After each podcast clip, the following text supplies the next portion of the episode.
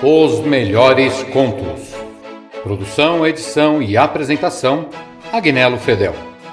Toda semana um novo conto e informações sobre o seu autor.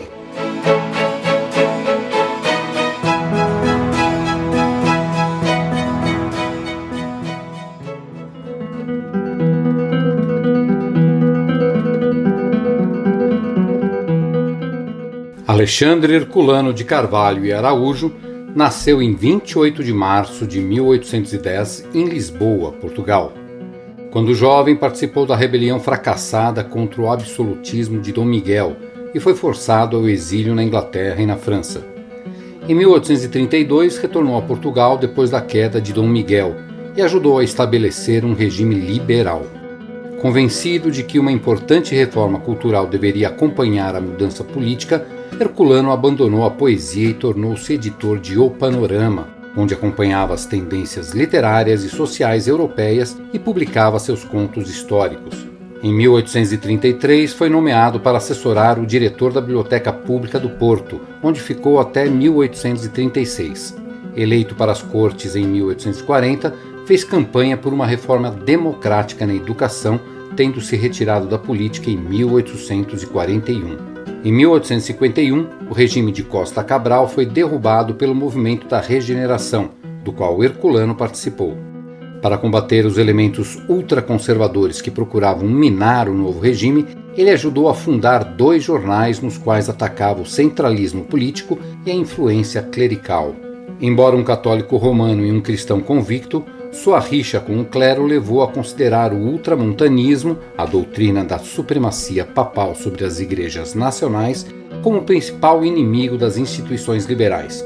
Com base em documentos até então desconhecidos, procurou demonstrar que o absolutismo real e o poder clerical haviam sido aliados no confisco da propriedade dos cristãos novos por meio da Inquisição.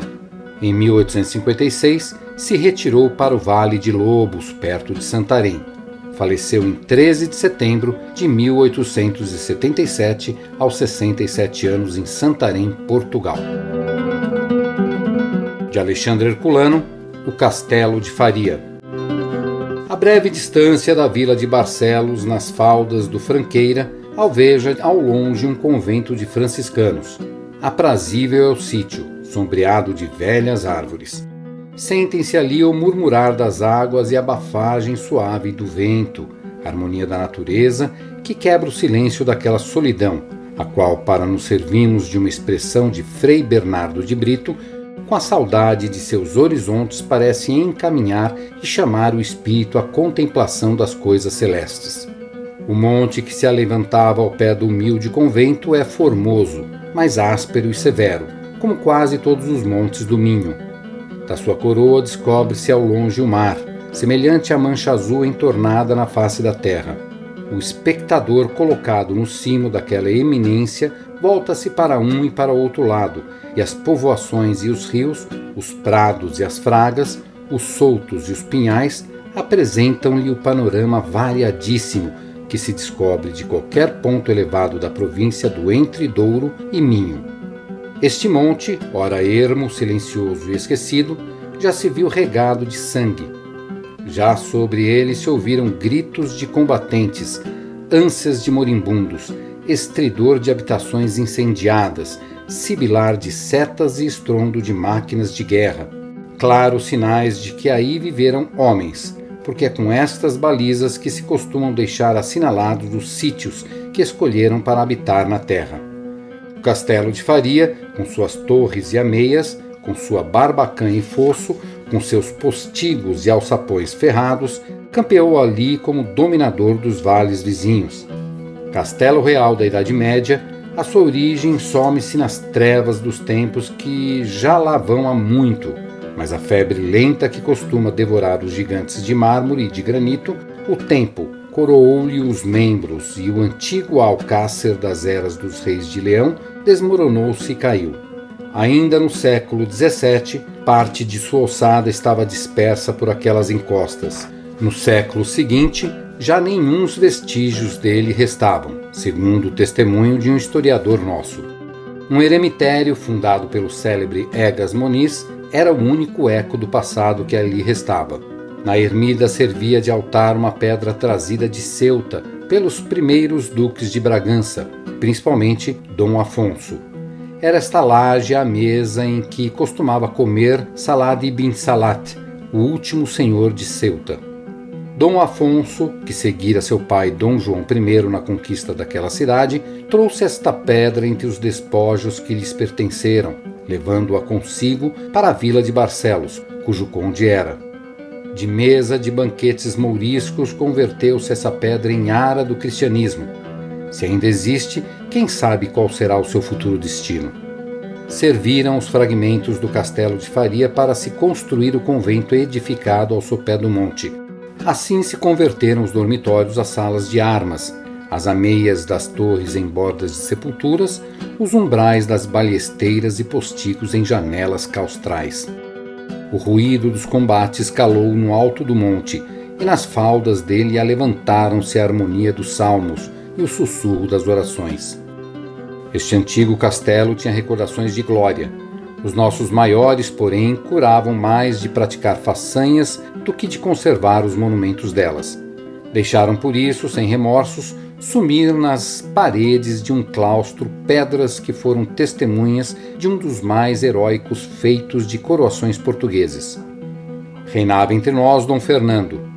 Este príncipe, que tanto degenerava de seus antepassados em valor e prudência, foi obrigado a fazer paz com os castelhanos depois de uma guerra infeliz, intentada sem justificados motivos, em que se esgotaram inteiramente os tesouros do Estado.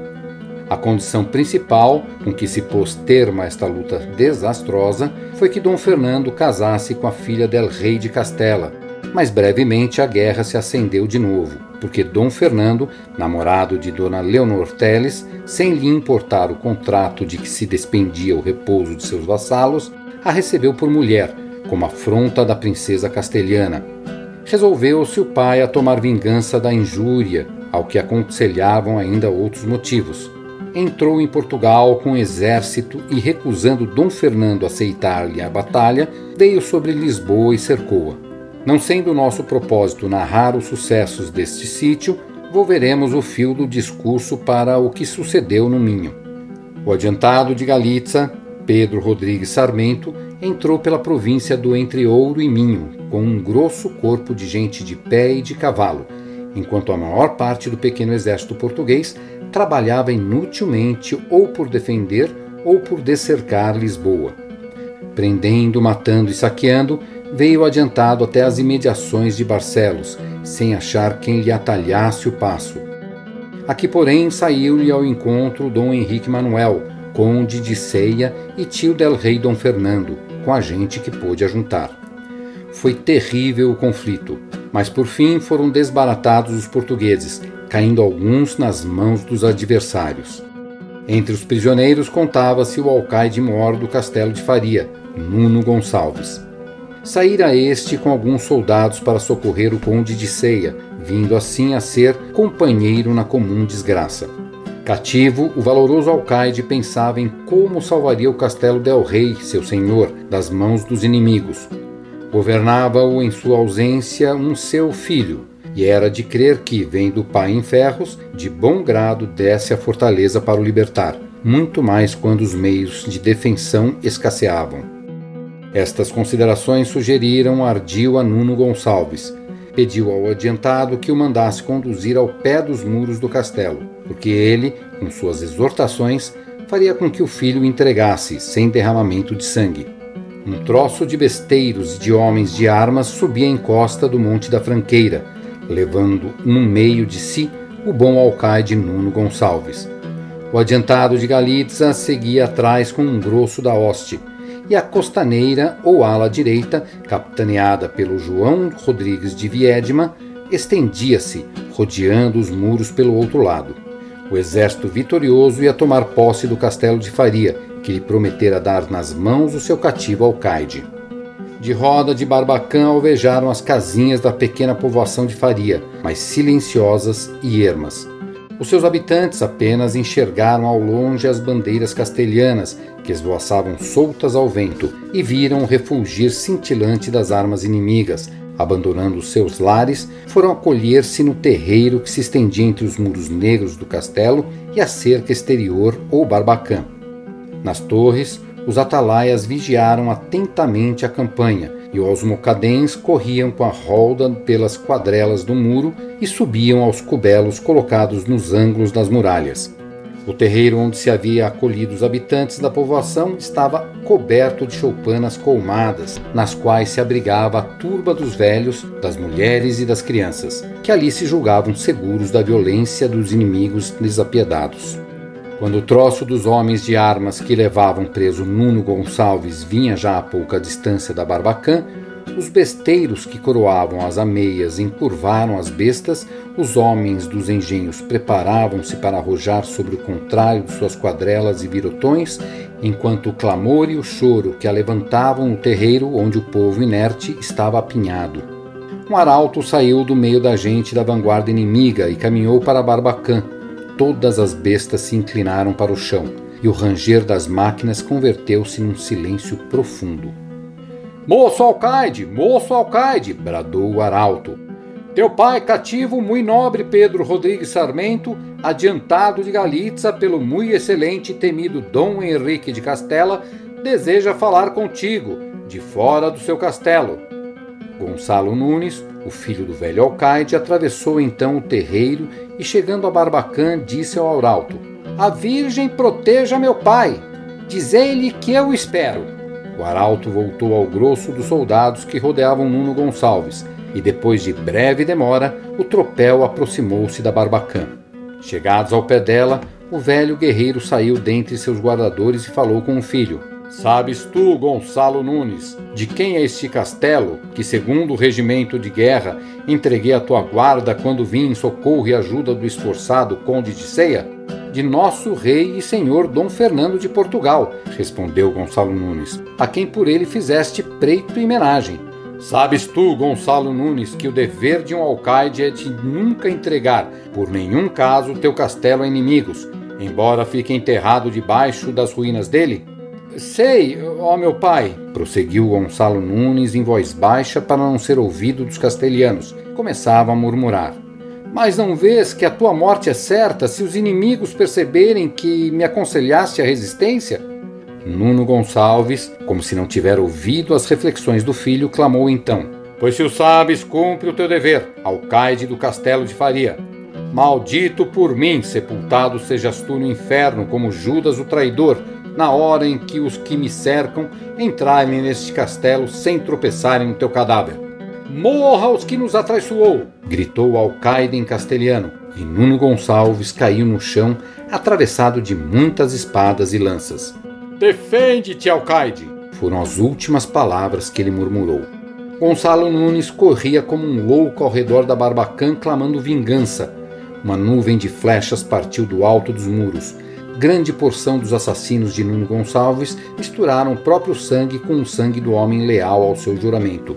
Os castelhanos acometeram o castelo.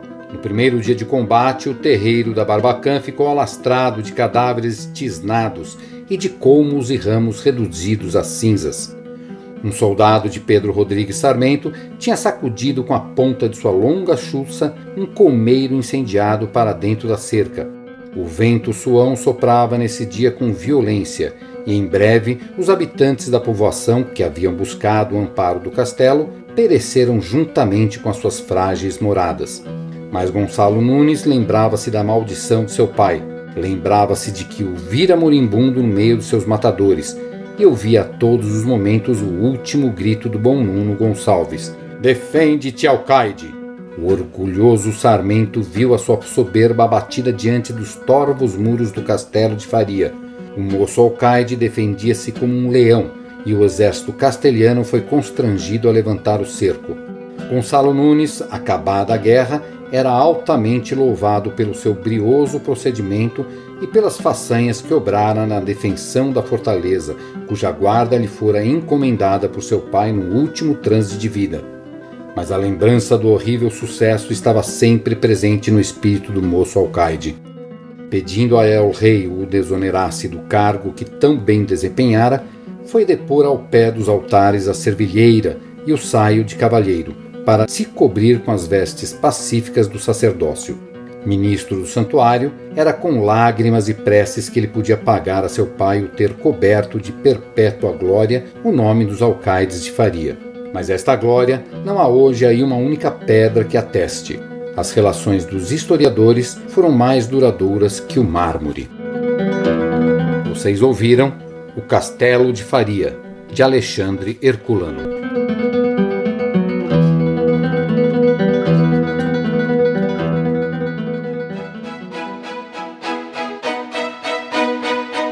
Os melhores contos.